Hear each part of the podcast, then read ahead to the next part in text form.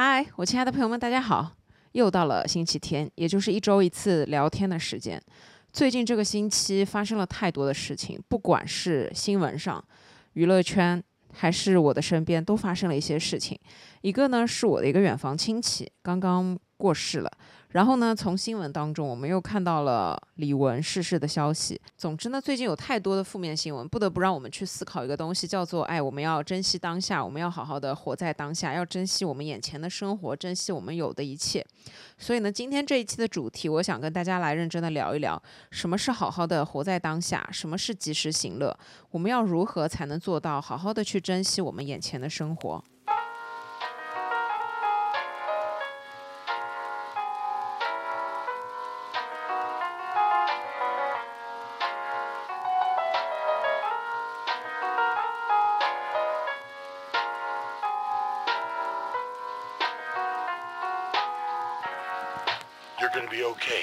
首先，我们先来说一下什么是活在当下。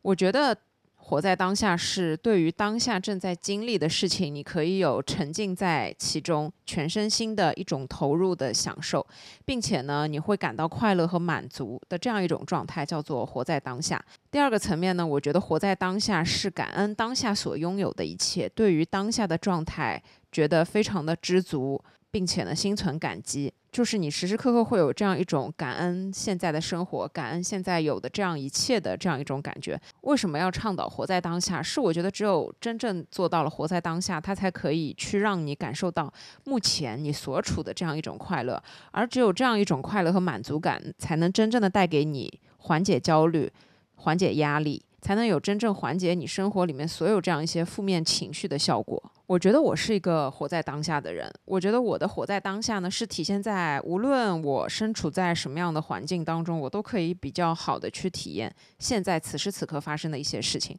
举个例子，如果我现在在上班，那么我就会认认真真的上班。然后当我下班的时候，我觉得整个人的身心就是一种下班的状态。当我在跟朋友在一起的时候，我就可以把手机放到一边，完全不回工作的消息，完全。不看手机，然后去真正的跟我朋友好好的相处，好好的聊天。当我跟家人在一起的时候，我脑子里面就是只有此时此刻，我要认真的跟我家人在一起，去分享彼此的想法，去感知你当下的一种想法，去感觉你的需要，或者说是去感受这样一种家庭的氛围，去把其他东西放在脑后。一般来说，我跟我家人在一起吃饭，我通常就很少玩手机，或者当我跟朋友一起面对面喝咖啡，我就不太会看手机。我觉得我们经常会看到有一些社交的场合，有一些人自顾自的在玩手机，在刷社交媒体也好，或者是在打手机游。游戏也好，我觉得就是，我觉得这是一种对于当下可能感觉到比较无聊的一种状态。然后他觉得还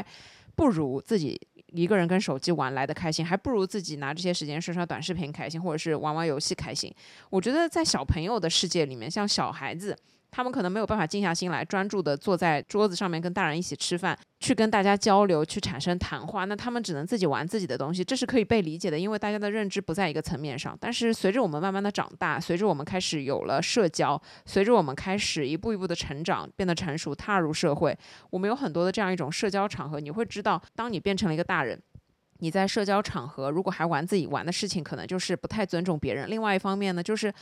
你对于当下的状态，可能就不是一种你喜欢的状态。而我觉得，一个好的、健康的活在当下的状态，就是你可以沉浸在里面，你可以从当下所处的这个环境和状态里面去找到一些所谓的快乐。当然，我觉得活在当下，它和很多的事情都会有关联。就比方说，当你有选择，或者是没有选择；当你去一家想要吃的餐厅吃饭，和你被动的被朋友拉去一个什么样的社交局去参与，这都是不一样的一种。情况，但是拿我自己来说，哦，我今天中午带我爸妈还有我的奶奶一起出门吃了一顿饭。我是很少会带我的奶奶出门去吃饭的，因为一个是我奶奶年纪比较大，她腿脚非常的不方便，所以要考虑到她的行走，就是最好这个地方她是不用走什么路的。还有一个呢，她比较容易晕车。就是他可能在心理上面坐车坐的不是很多，所以他在心理方面会有一点障碍。所以呢，每次都要考虑到这个路程是不是很短。虽然他也可以吃晕车药，但是呢，有时候吃晕车药是有用的，有时候又是没有用的，因为这就是一种心理状态。所以呢，要带我奶奶出门吃饭，就是你要考虑到很多的因素。所以今天呢，就是做了一套比较好的计划，找了一个非常近的商场，然后开车只要十几分钟。他下来之后，我觉得我可以去找一个离电梯最近的停车位，这样他就不用走太多的路。所以呢，今天就是好不容易的。有机会带我奶奶还有我爸妈一起出门吃饭。然后呢，我们吃完饭了之后，我就跟我妈说要不要去楼下的超市逛一下。然后因为我奶奶腿脚不便，所以就先把我爸和奶奶安顿到了一个有座位的地方区域坐着。我跟我妈去逛超市。然后在去超市的路上，我就问我妈要不要喝杯咖啡。我说这里有一家咖啡店还不错，我可以顺手买一下。然后我们。超市出来直接带回家喝，然后我就觉得一切都很顺利，就是又去了超市，又买了东西，又喝了咖啡，然后还带我爸妈奶奶快快乐乐的在外面饭店里面吃了一顿饭。我妈呢，就今天不用烧饭了，就是她可以不用辛苦做饭。这个天气是辛苦做饭，真的是在厨房要闷出很多的汗，就是这个天气烧饭实在是比较辛苦的一件事情。所以我觉得今天一整天对我来说就是活在当下，我觉得就是把握了周末的这样一个时刻。就是很多的时候，我觉得就是要利用现在，利用你当下所处的，你当下的一些时间去做一些有意义的事情，去做一些你平时工作没有机会做的一些事情。我觉得这个就是活在当下。其实呢，今天早上我就刚好听到了我这个远房亲戚过世的这样一件事情，然后呢，就会觉得说。哎呀，生命真的很短暂，就是非常的遗憾。我一直说，在生死面前，其他事情都是小事。为什么？是因为我觉得生死是唯一我们人类没有办法去阻拦，人类没有办法去做任何改变的。就是我们面对死亡这件事情，我们是非常被动的，我们是什么东西都做不了的。就是这件事情不由我们的意志而改变、所控制，这就是一件非常无常的事情。所以，当面对这样的事情的时候，我就会。立刻会有一种想法，就是我要牢牢的把握现在，抓住现在。所以呢，依旧就是跟我爸妈决定说，我们计划好的今天中午要出去吃饭，就不要改变，然后要珍惜我们出去吃饭的这样的一个时机，这样的一个机会，要珍惜跟家人一起坐在一起吃饭的这样一种时刻。感恩当下也非常的重要，是因为我觉得很多的时候我们都是在不经意间认为很多的事情是理所当然发生的，但是其实我们要知道。知足常乐，它的根本意义就是在你经历所有一切的时候，你都要抱着感恩的心，都要抱着感激的心情。就是我觉得，只要你有一颗想要感恩的心，你就可以感恩很多的东西。就拿我今天来说。就是其实你看似是非常普通的一个周末，跟爸妈一起在饭店里面吃了一顿饭，这样一件很简单的事情。但是我就比方说，如果我学会感恩，我就会想说，哎呀，我到商场的时候正好电梯口有一个停车位，我就真的非常的感谢。然后我上了电梯之后，今天的饭店人也不是很多，一切就是顺顺利利的，刚好就是我中午打的电话就有位子，也不用排队，我就非常的感恩。然后今天在吃午餐的时候，我妈不小心跟服务员提了一嘴，说是来帮我提前过生日。然后服务员就非常好的端了一碗长寿面送给我，我觉得这个就很值得感恩。总之呢，就是当你有了感激之心的时候，你会时时刻刻的感觉到你当下就是快乐的，你当下就是幸福的，你当下就是满足的。你会觉得你现在此时此刻所经历的这一切都是非常的快乐，都是非常的令人。满足都是已经最好的东西。有时候不知足，你就会贪婪，你就会觉得你要得到更多的东西，而忽略了你现在所拥有的一切的东西。我觉得只要能跟家人太太平平的、快快乐乐的这样坐在一起吃一顿饭，真的就是我们需要感恩的一件事情了。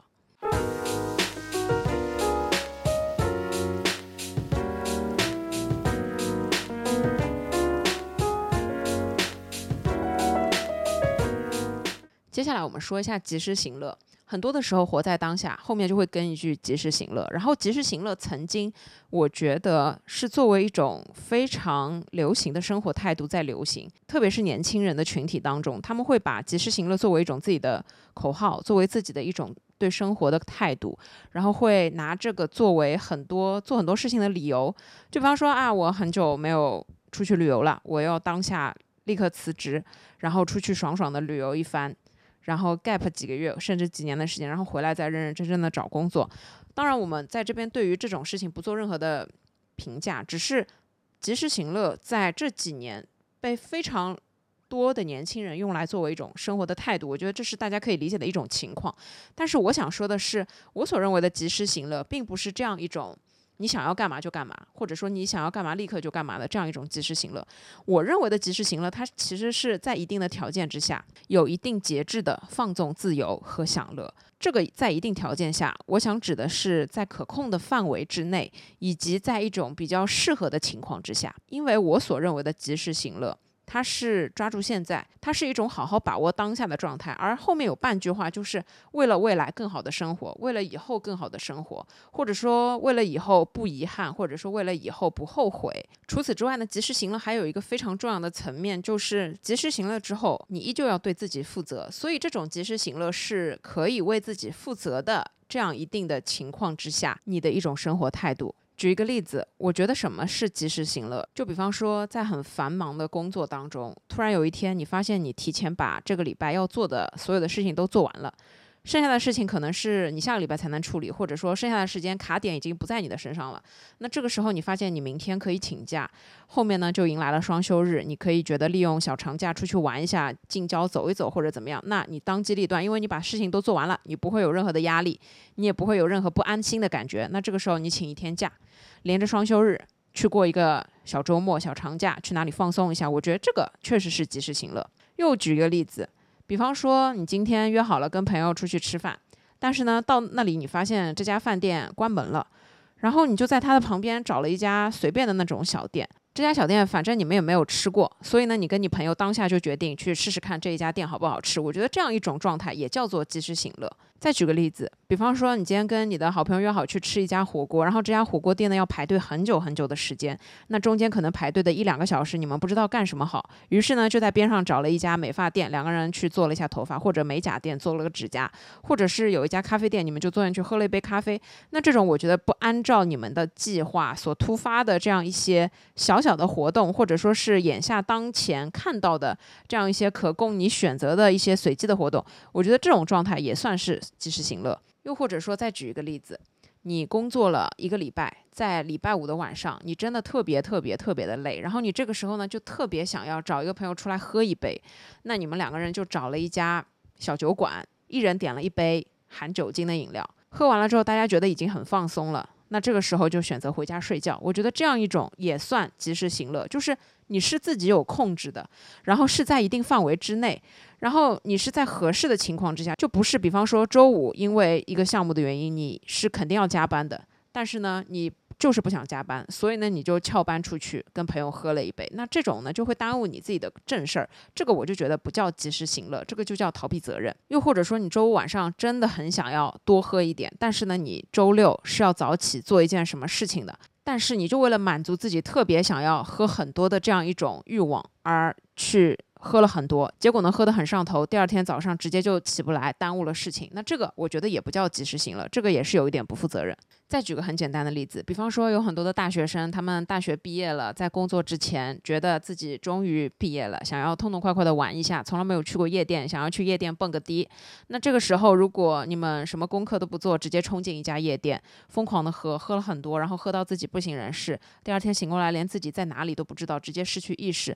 那这个呢就很不是及时行乐。真正的及时行乐，我觉得就是你要去夜店，然后你就约上跟你关系比较好的三五个姐妹一起去，然后呢。那你们只喝自己点的饮料，然后呢，一定要有节制的，不能喝太多瓶，就是在自己的酒量范围之内。又或者说，你们在有安全感的朋友带领之下，比方说说好了哪几个人喝，那哪几个人就不要喝。然后呢，等到喝的差不多了，就及时离开这个地方，不要和陌生人搭讪，也不要喝陌生人的饮料，也不要轻易的去上陌生人的车，等等的，要就是自己去做好规范这样的一些情况，保证自己的安全之下去做一些事情。这个我觉得才叫做及时行乐。对我自己来说呢，我。我觉得及时行乐就是我上周不是出差吗？我出差其实。是去上海周边的一个城市比较近。我本来想说自己开车去，但是我爸妈觉得说你自己开车去，还不如带着我们一起去，这样我们也可以去玩一玩，还可以去当地的饭馆吃一顿。那我觉得也挺好的。于是呢，就三个人一起，我妈开车，我们就去了这个地方。然后呢，当我工作结束之后，在回上海的路上，我就突发奇想，我说反正今天工作也已经做完了，我到上海差不多也是吃晚饭的点。然后中午吃的太多，晚饭也吃不下，我说不如我们三个人一起去看个电影。然后呢，因为我想看这个电影很久了，然后我妈就说好，那就陪你去看个电影。于是我们就在回家，就是在回上海的路上决定了看电影。然后我就立马找了一个电影院，找了一个时间正好的场次。到了之后呢，我们就直接去看了这个电影。看完这个电影，刚好完美的躲避了高峰，然后再开回了家。我觉得这个对我来说就是一种及时行乐，就是作为一个比较能够管理自己时间的。人，我觉得及时行乐就是在适合的情况之下去做一点自己喜欢做的事情，自己想做的事情，做完了之后肯定是让自己开心的事情，这个才叫做及时行乐，而不是那样一种无限制的或者说是肆无忌惮的放纵。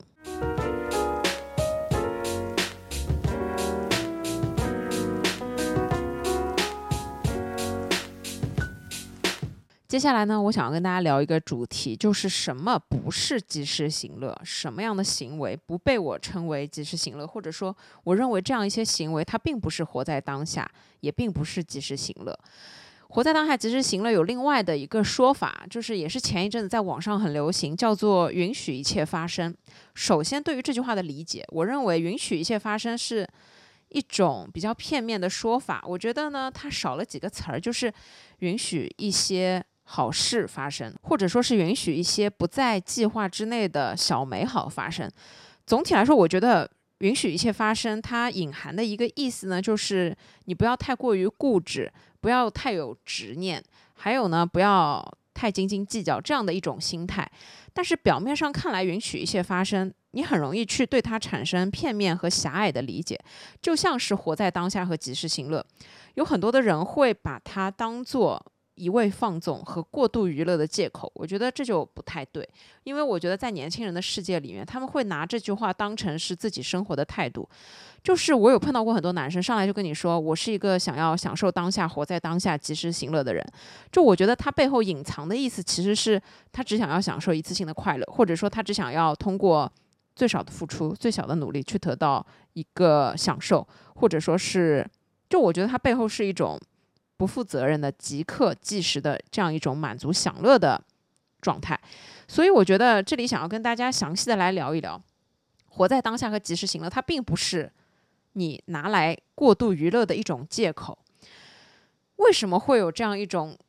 说法的产生？是因为我觉得，首先就是你很容易对这句话产生片面的理解和狭隘的理解，而忽略了它背后。你应该要负的责任，或者说是忽略了它背后的一种长期的目标。任何事情都是要讲究一个度的。如果你过了这个度，肯定就会带来一些危害。举个例子，你特别喜欢喝酒，然后呢，你一碰到任何烦心事情，你都想要喝酒来发泄。然后呢，因为你秉持着及时行乐这样的一个概念，你每一次在自己想喝的时候，就无止境的让自己喝，就喝到自己。完全没有任何的知觉，就是任由自己想喝多少喝多少，身边也没有人会阻止你，你自己更加不可能来阻止你自己，因为你秉持的就是我要及时行乐，人生苦短。那这样的一种后果，可能它就会导致你有肝硬化，可能就会导致你身体出现各种各样的一种问题。那我觉得像这样一种行为，它其实就不是及时行乐，它只是你在狭隘片面的去理解。你只是在无休无止境的为自己的欲望去找借口，你只是想要让自己获得当下即时的一种满足，只是一味的过度放纵自己想要做的这些事情，而忽略了真正最重要的东西，就是忽略了你的身体。你就不要说你对不对自己的身体负责这样一种事情了。如果你是这样的秉持的概念，那么迟早你的身体是没有办法支撑下去的，你就会真正的觉得人生苦短，它的苦短是你自己造成的。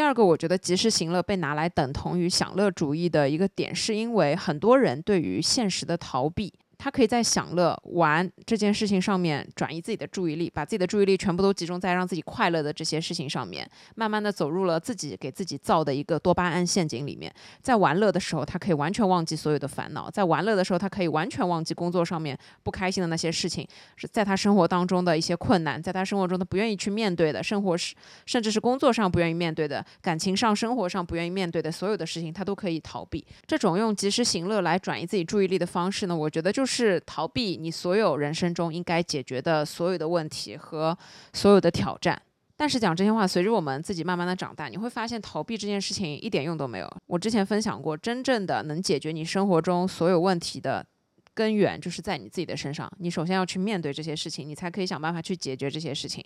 你只有真正的去面对了你所有应该要解决的问题，问题才会不复存在。任何问题都要从根本解决。但如果你碰到问题只想着今天先玩一下再说，今天先喝几杯再说，今天先逃避一下再说，那么这个问题永远是问题，并且呢，还有一种更可怕的可能，就是当你在享乐的过程当中，你去制造了更多的麻烦，去制造了更多自己没有办法解决的问题，这样你的问题就会像滚雪球一样越滚越大，而不是逃避就能把这些问题真的就忽略掉，这些问题是不会消失的。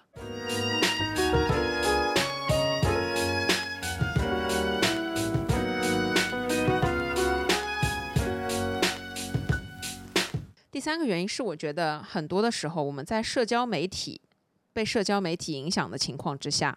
我们会越来越追求这样一些瞬间的快乐，我们会越来越产生一种虚荣心，去想要获得这样一些表面的快乐。它的背后呢，其实就是任由自己的欲望被牵着鼻子走。我们每个人其实都很容易受社会的影响，受所有人的影响，包括受社交媒体的影响。而且现在因为有了大数据。大数据很容易知道你喜欢什么，你不喜欢什么。当你看一类东西看的太多，它就会无休无止境的给你推送所有的这些东西。比方说，你今天看了一个在酒吧里面的片段，然后大数据就会给你推送无数无数的关于这样一些蹦迪、在夜店里面玩、喝酒的这样一些片段。然后呢，如果你是一个容易被影响的人，或者你是一个喜欢这一类娱乐活动的人，那么你的心智就会慢慢的变成，你好想去参与这样的活动，你好想和他一样，好像在。夜店里面喝着这样的酒，玩得非常的开心，过着非常酷炫的生活。其实这个背后就是你的虚荣心在作祟，然后你就很想要拥有跟他一样的这样一些生活。跟你们举一个这样的例子，我前两天呢在微信里面删了一个姑娘，这个姑娘呢是我当时在夜店里面加的。我之前拍过几次的夜店活动，其中呢有一次是在一个。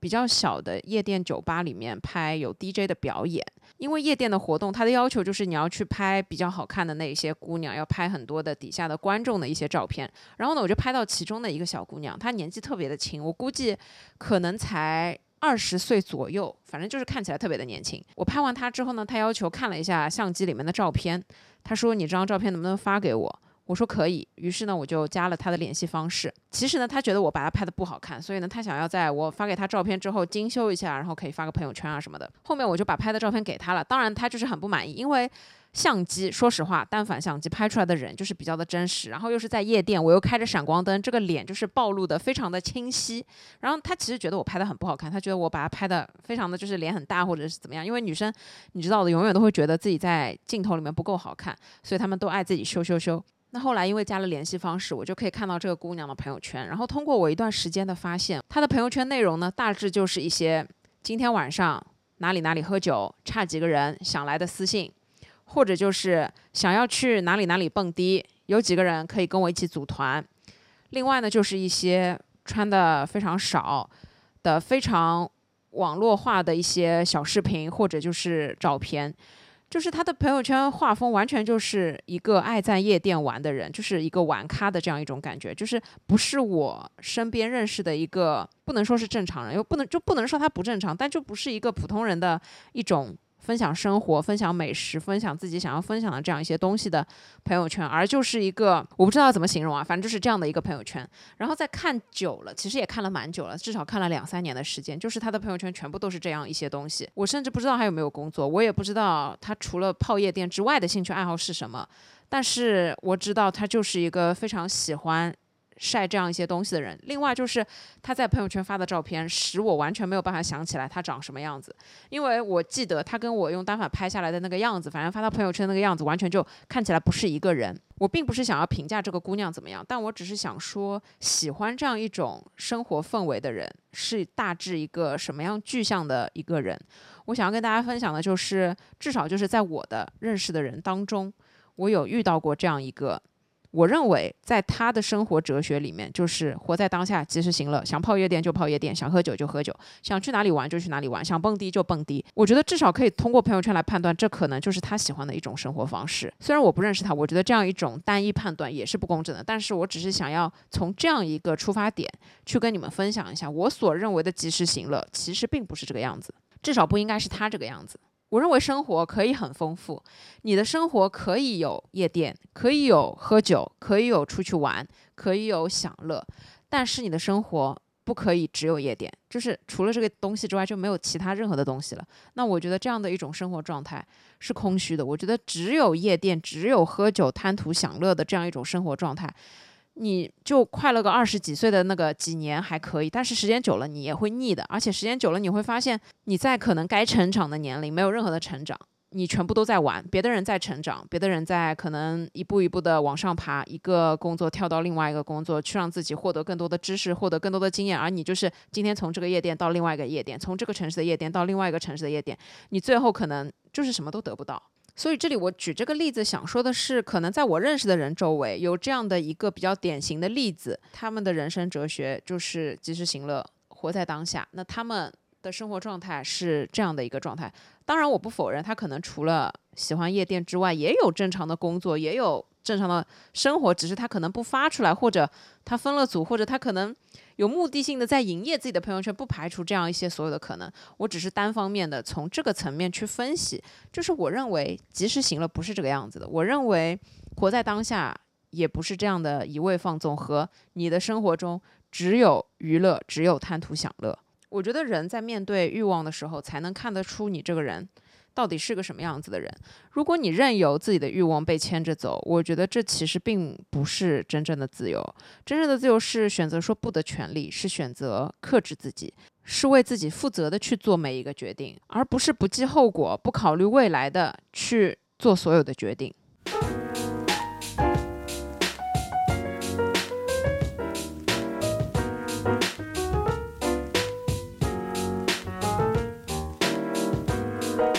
接下来呢，我想跟大家分享一下如何才是好好的活在当下。首先，第一点很重要的是随遇而安。这个随遇而安，我想要说的是待人处事要放宽心，要用一颗平常心来面对生活和工作。我们每天都会遇到很多的事情，就算工作，我们每天也会遇到不一样的工作种类。我们每天会遇到不一样的人生活，我们每天会遇到不一样的困难和不一样的零零碎碎的各种各样的事情。可能有顺心的，但是大部分的时候是不顺心的。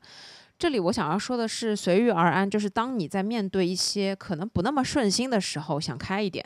首先是换一个角度，其次呢就是告诉自己，这种不顺心其实不算什么，这些小事情其实不算什么。因为有太多的时候，我们纠结于那些小事情当中，就会让我们忽略掉很多的快乐。比方说，你今天去一个饭店吃饭，你特别喜欢吃他们的招牌菜，但是当你到了之后，你发现这道招牌菜卖完了。这个时候呢，你就很失望，你就很想要换一家餐厅吃饭，你就很不开心。那这个时候呢，你当然可以换一家餐厅，但是我觉得一种比较好的随遇而安的心理状态就是，啊，好遗憾啊，这道菜我今天吃不到，但是还好我上一次吃到了。那么不如就让我们看看还有其他的菜，我们再开发一些其他没有吃过的菜，说不定其他的菜也很好吃。重点就是，你当遇到一些事情的时候，你要去反观自己在这件事情上面是不是有可能去得到一些其他的东西。随遇而安，我觉得讲的就是这样一种用平常心去面对，用知足的心情去面对很多的事情。当然，事事顺心是每个人都想要追求的，但这是不可能的，不可能事事顺心。生活从来就不是。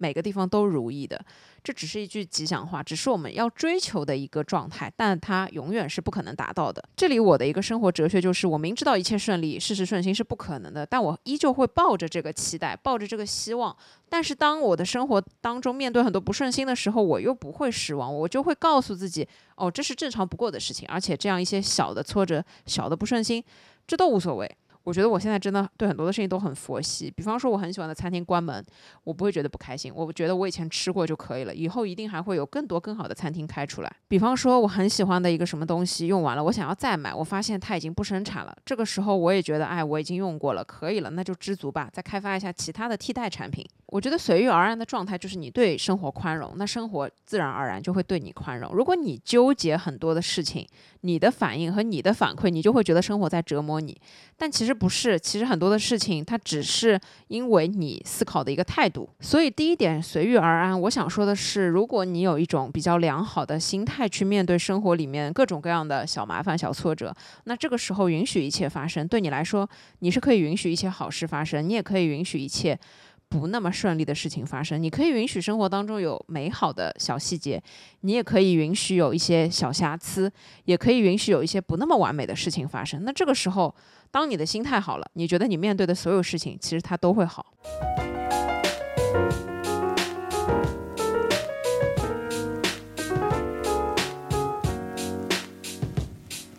第二点，好好的活在当下，及时行乐，那就是从现在开始行动起来，从现在开始改变现状。改变现状指的是从现在开始，比方说改掉你身上的坏毛病，比方说你曾经是一个非常懒惰的人，你开始改变自己，从今天现在这一刻开始收拾房间，然后养成每个礼拜收拾房间的这个好习惯。那么时间久了，你就会发现自己真的养成了每周定时收拾房间的这个好习惯。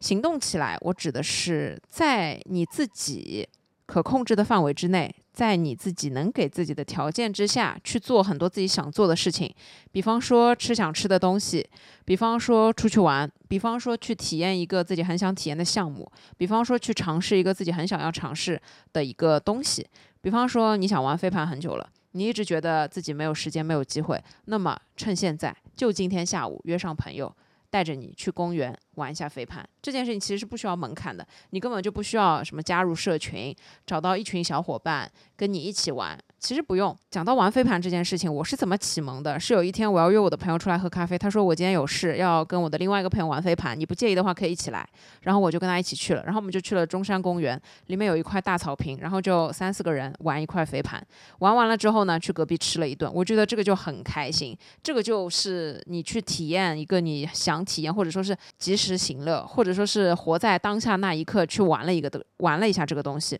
在那之后，我才发现，好像飞盘作为一种什么群体运动，有很多的什么微信群，你可以有很多的什么几十个人一起玩，然后还有专门的人帮你拍照等等，这些都是后面衍生出来的一些东西。但是这里我想举例子的就是，从现在开始，你就可以行动起来，去做一些你想要做的事情，不要把想要做的事情再停留在脑子里面的这个层面。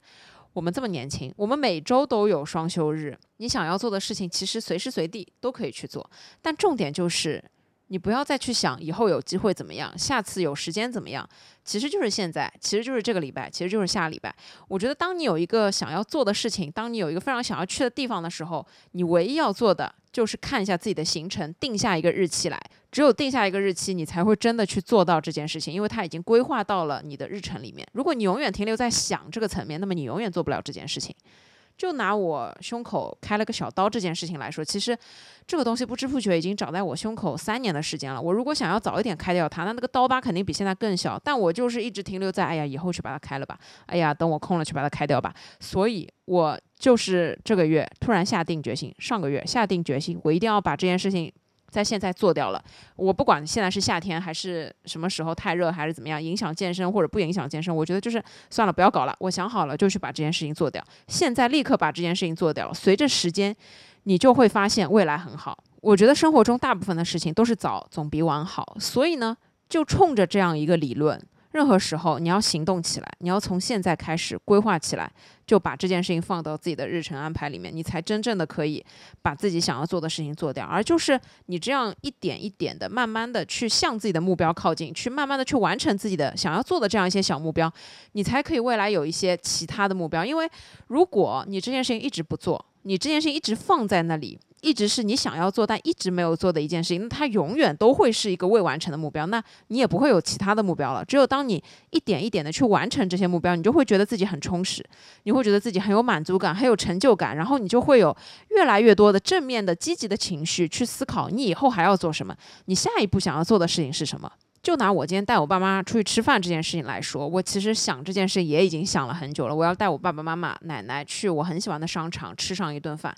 这件事情我至少已经我自己去那个商场吃饭已经吃了大概十几次了，到现在还没有带他们出去吃过。所以呢，我昨天就跟我爸妈说，我们就明天中午出去吃，这个计划不受任何影响，不受任何改变，我们就一定要去做这件事情。那只有做完了这件事情，我才会跟他们说，是不是觉得挺好吃的？那我们下次再换一家餐厅，再换一个商场，再带你们去吃一次，再让你享受一下，偶尔让我妈享受一下。偶尔不做饭的这样一种乐趣，所以很多的时候，机会是掌握在自己手里的。真正真的及时行乐，真正的活在当下，就是现在就行动起来，就是不要再把那些以后、未来、过几天、过一段时间挂在嘴边，而是实实在在的跟大家问好行程，把日期确定下来，从现在就开始抓住自己想要做的所有的事情，这才是真正的抓住现在。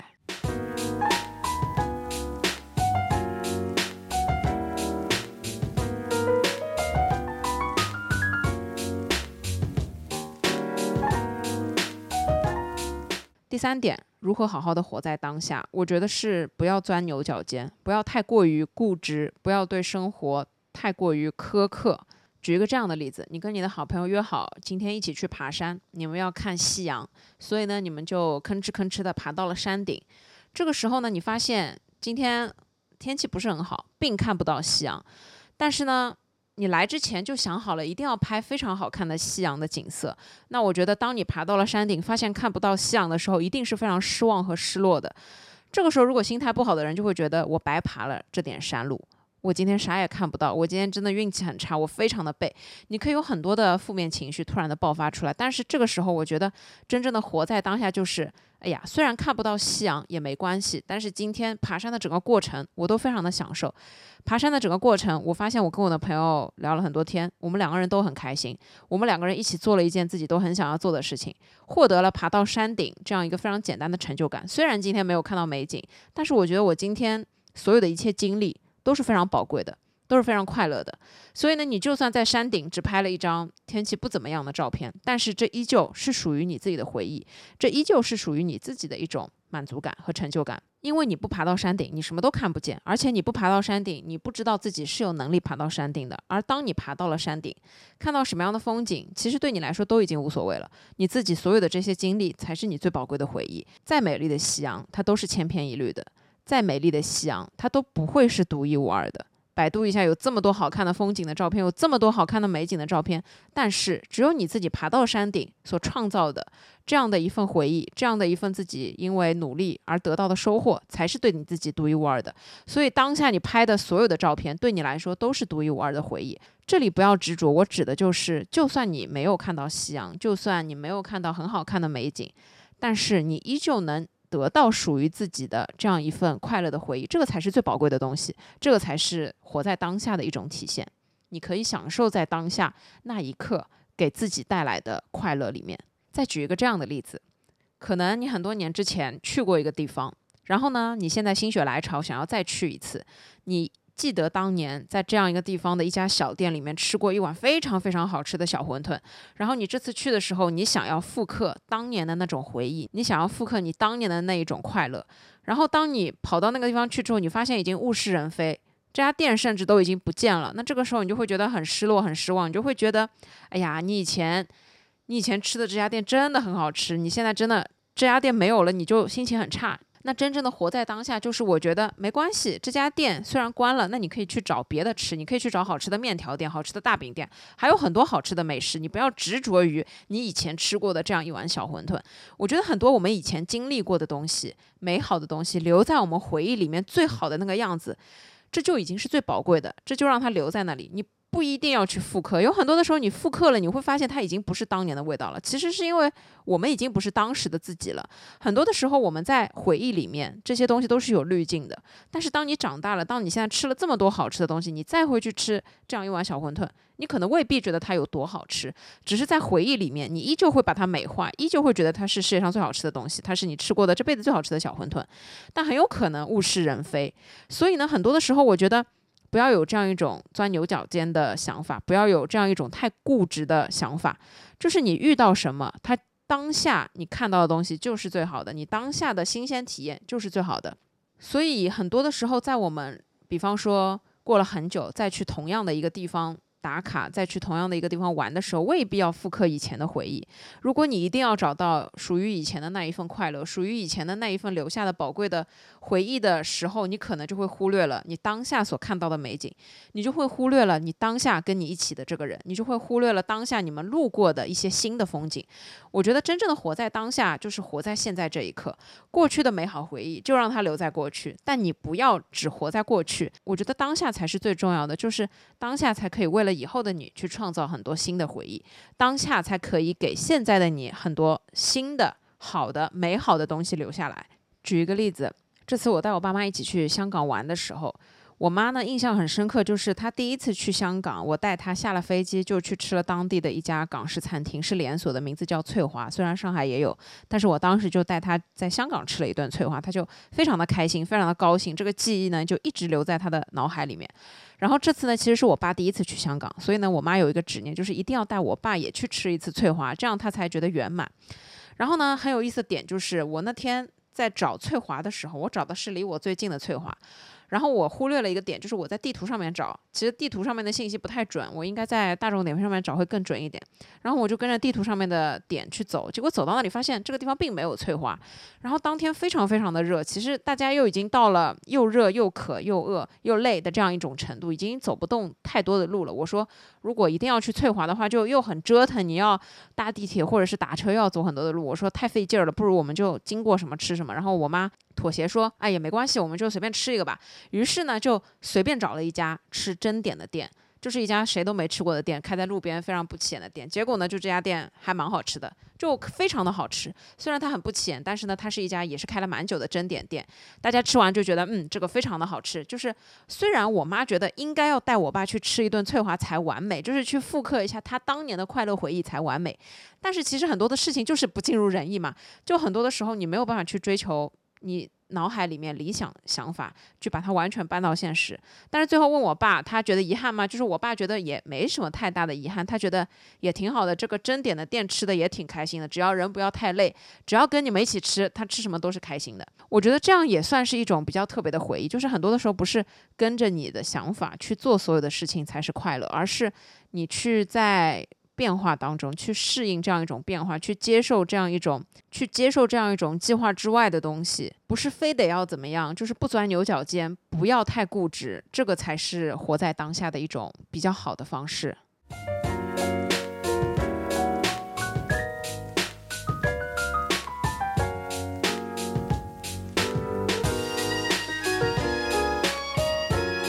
第四点，活在当下是我觉得要学会去接受无聊生活里面的小乐趣。我觉得生活就是非常多无聊的细节拼凑在一起。所谓生活的哲学，就是在无聊的生活当中发现这样一些小乐趣的能力。因为我觉得生活就吃喝拉撒就那么几件事情，不可能会给你大惊大喜，它绝对不会有。什么？你天天中彩票的这样一种快乐，它绝对不会有你天天沉浸在电影里面、沉浸在剧情里面所发生的那样一些让你很爽、看了非常解气，或者说非常解闷、哈哈大笑。生活就不是一个这样的东西，它就是一种被无数种无聊夹杂在一起的一个综合体。所以在无聊的生活里面发现小乐趣，去接受无聊生活里面的这样一些小乐趣，去接受无聊这件事情的本质。我觉得他就是活在当下。举一个例子，今天我跟我妈两个人非常无聊的做了一件什么事情呢？就是你们看到这里有一个小企鹅的玩偶，它其实是我前一段时间去海洋公园的时候买的，因为我觉得它特别的可爱。然后买回来之后呢，我这两天就一直在玩它，就其实也不是玩它，因为我小时候没什么毛绒玩具，然后我买了个毛绒玩具，我就很开心，我就玩它。然后我今天我妈呢就突发奇想，拿一块家里面的手帕。把它包起来，挂在了这个企鹅的头上，我就觉得很搞笑。我就觉得突然一个非常可爱的企鹅被它弄成了像祥林嫂的一个样子。然后我还看了一下这块手帕，因为已经破掉了，也没什么用，我就开玩笑的说了一句：“我说你给它做一件衣服吧，你不要给它这样子挂在头上。”然后我妈就真的拿出了针线给它缝了一件衣服。所以现在你们可以看到，如果在看视频的，你可以看到这个小企鹅就是身上穿了一件这样非常。无法形容的，就是你不能说它破烂，但是就是非常的古朴、简朴的这样一个红色的，用破掉的红色手帕缝的一件衣服。就是我觉得这件事情的本质是非常无聊的，但是它给我的生活增添了乐趣。就是我妈在做这件事情的时候，她觉得可有意思了。然后我在看到她缝完的这个衣服的时候，我觉得这是我妈用尽了心血和她所有的创意所缝出来的一件衣服，我就觉得。他挺可爱的。这件事情虽然很无聊，但他就是让我看到的时候很开心。他就为我创造了生活的乐趣。所以接受生活中的这样一些无聊的细节，我觉得就是让你拥有发现生活中小快乐的能力。因为生活里面大部分的快乐，它都挺无聊的。再举一个非常无聊的例子，就是我们去吃火锅，去火锅店吃火锅，然后那家火锅店如果要排队的话，我们可以坐在门口玩游戏打发时间。我们可以用门口的千纸鹤去折纸鹤，然后呢，每一个纸鹤可以用五毛钱来抵扣。我觉得这件事情真的非常无聊，但是我真的乐此不疲的在做这件事情。我每一次只要排队，我都会折纸鹤，不管我折几个，就算折掉个一块、一块五、两块，我都是很开心的，因为我觉得这就是一种小快乐。虽然它很无聊，但是我觉得做完这件事情，我还是挺开心的。我觉得拥有发现，在无聊生活中快乐的能力这件事情，就说明了你这个人本身的快乐的能力。因为生活，每个人的生活其实大差不差。我觉得有很多的，我又要说了，我又要举一个特别极端的例子，有很多的非常富有的人。他们可能在家里面什么事情都不用做，那我觉得与此同时，他们也就丧失了做这那些事情的快乐，他们就丧失了一种叫做在生活中找到快乐的能力，因为他们啥事情都不用做，所以他们可以整天抱着手机刷。那你们也知道的，你整天抱着手机玩，那这个手机玩久了也不好玩了。你整天沉溺在这样一种多巴胺的陷阱里面，你只会觉得，你只会变得越来越麻木，只会变得越来越空虚。有很多的快乐，就是在我们生活中去做很多的事情，为自己做很多的事情，这样一种快乐才是快乐。人活着无非就是生活加上工作。如果你在生活当中没有办法去发现很多的快乐，你就会觉得生活很无聊，你就会觉得生活很枯燥。但是呢，如果你可以有去发现这样一种小小快乐的能力，那么我觉得它是一个正向的循环。就是你越有发现快乐的能力，你会发现生活越快乐。然后呢，你就会有动力，你就会有积极的能量，你就会有积极的情绪去面对很多的。不如意的事情，去面对很多的挑战，去面对很多烦心的工作，然后当你工作结束，你又可以投入到快乐的生活里面，这样你就是一个好的良性循环，你就会越来越积极。就是总体而言，你这个人总归是积极的。如果你一味的消极，如果你永远没有办法在生活中找到任何的快乐，那么你就会觉得生活也没意思，工作也没意思，一切都没意思。总而久而久之，你就会觉得自己在一个非常抑郁的状态里面。久而久之，你就会觉得自己没有发现快乐的能力了。我们一直觉得发现快乐的能力是很难的。我觉得快乐它不是一件特别大的事情，它不是一种像你中了彩票这样巨大的事情。快乐它其实不分高低贵贱，也不分大和小，就是任何事情，只要你的心态是好的，它就可以是一件快乐的事情。所以，快乐它大多数的时候，我们生活当中是很难有大快乐的。大快乐就比方说，你今天去吃饭，吃到一个不如意的菜，饭店给你免单。我觉得这种快乐是大快乐，但是它在生活当中不太会常常发生。常常发生的事情是你今天去吃饭，菜里面有一个虫，服务员给你打了一个折，或者说服务员说把这个菜退掉，给你重新换了一份。这种事情我觉得才是常常发生。天上是不会掉馅饼的。很多时候我们没有办法很贪的去想要很多的东西去获得快乐，而快乐它可能就已经在我们的生活当中，它可能用各种各样的形式埋藏在我们的生活当中。就是等待我们去发现而已。再结合我前面说的，学会感恩。如果你学会感恩、知足常乐的话，你就会觉得今天睁开眼睛，我好好的活着，我拥有健康的身体，我可以做所有想做的事情，我有一份稳定的工作，我有一份属于自己的可以让自己发挥的工作，一个内容去让我努力，这就是一件值得快乐、值得高兴的事情。你今天拥有健康的身体。你今天可以吃所有的东西，你今天有胃口可以吃所有想吃的东西，你可以选择点外卖，可以选择自己做饭，也可以选择跟朋友出去吃，这些选择你都有，那你就是快乐的一天。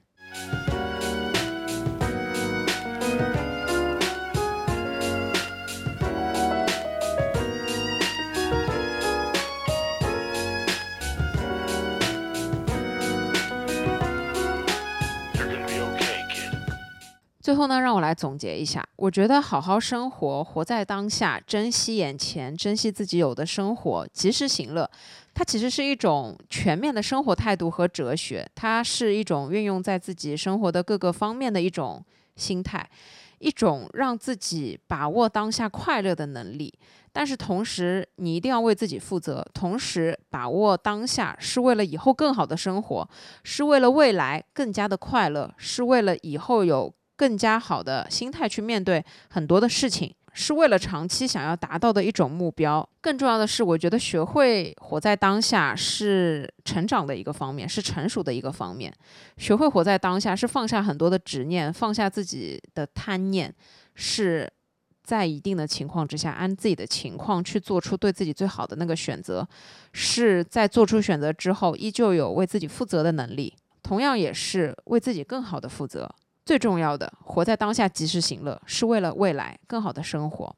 所以，他不是一味的放纵自己，他不是一味的纵情享受现在，他不是一句生活口号，他不是一句简简单单的生活态度，不是你在面对很多生活和工作时候的自己的一种自私的态度，而是对于很多的事情有了一种全盘考虑，对很多事情有了属于自己的非常成熟的理性的看法之后才有的一种想法。所以呢，综上所述，我觉得人生是苦短。我们应该要活在当下，抓住每分每秒的快乐，珍惜眼前的生活。及时行乐固然也很重要，但是更为重要的是知足常乐。一定要看到自己拥有的东西，一定要看到自己有的东西。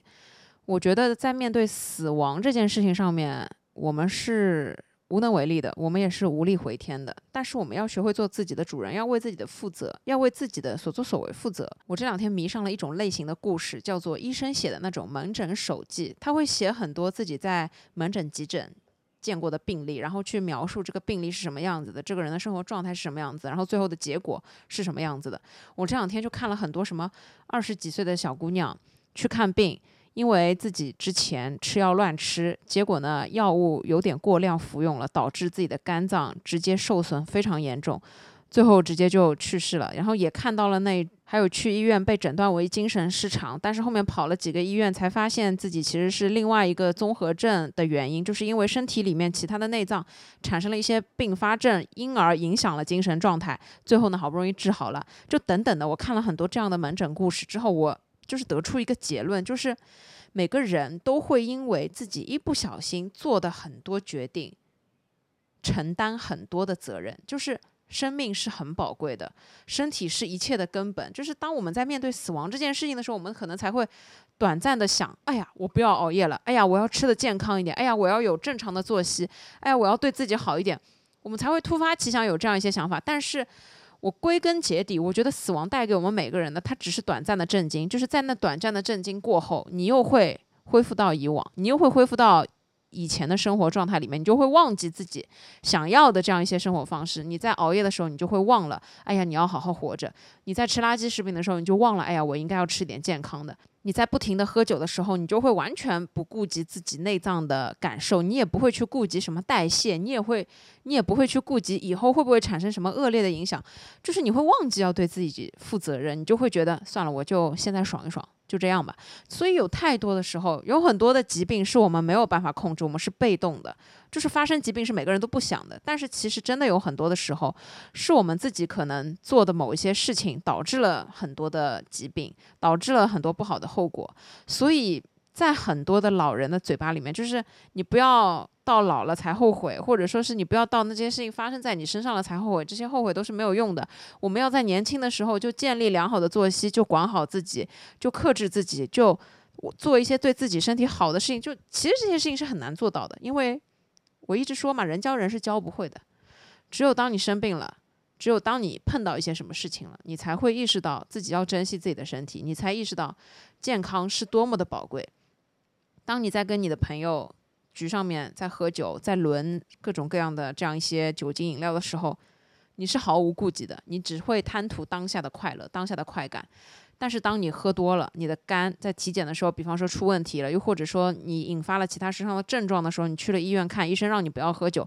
这个时候你可能才会对自己重视起来，这个时候你可能才会真的下定决心要改掉自己的不好的习惯。但是在你玩的时候，别人跟你讲这些东西，你就是听不进的。我好像说着说着就说歪了。我想要说的就是，活在当下，及时行乐，确实是我们每个人的生活课题。但是需要正面的去理解它，你不能去歪曲它，不能片面的理解它，你也不能去断章取义，你也不能拿它作为自己贪图享乐的一种借口。每个人都要为自己负责任，这个是最重要的。所以，活在当下，是让你珍惜眼前你所拥有的一切的东西，是让你知足常乐。是让你不要被自己的欲望牵着走，是要让你知道现在一切健康，现在一切太平无事，就是最好的状态。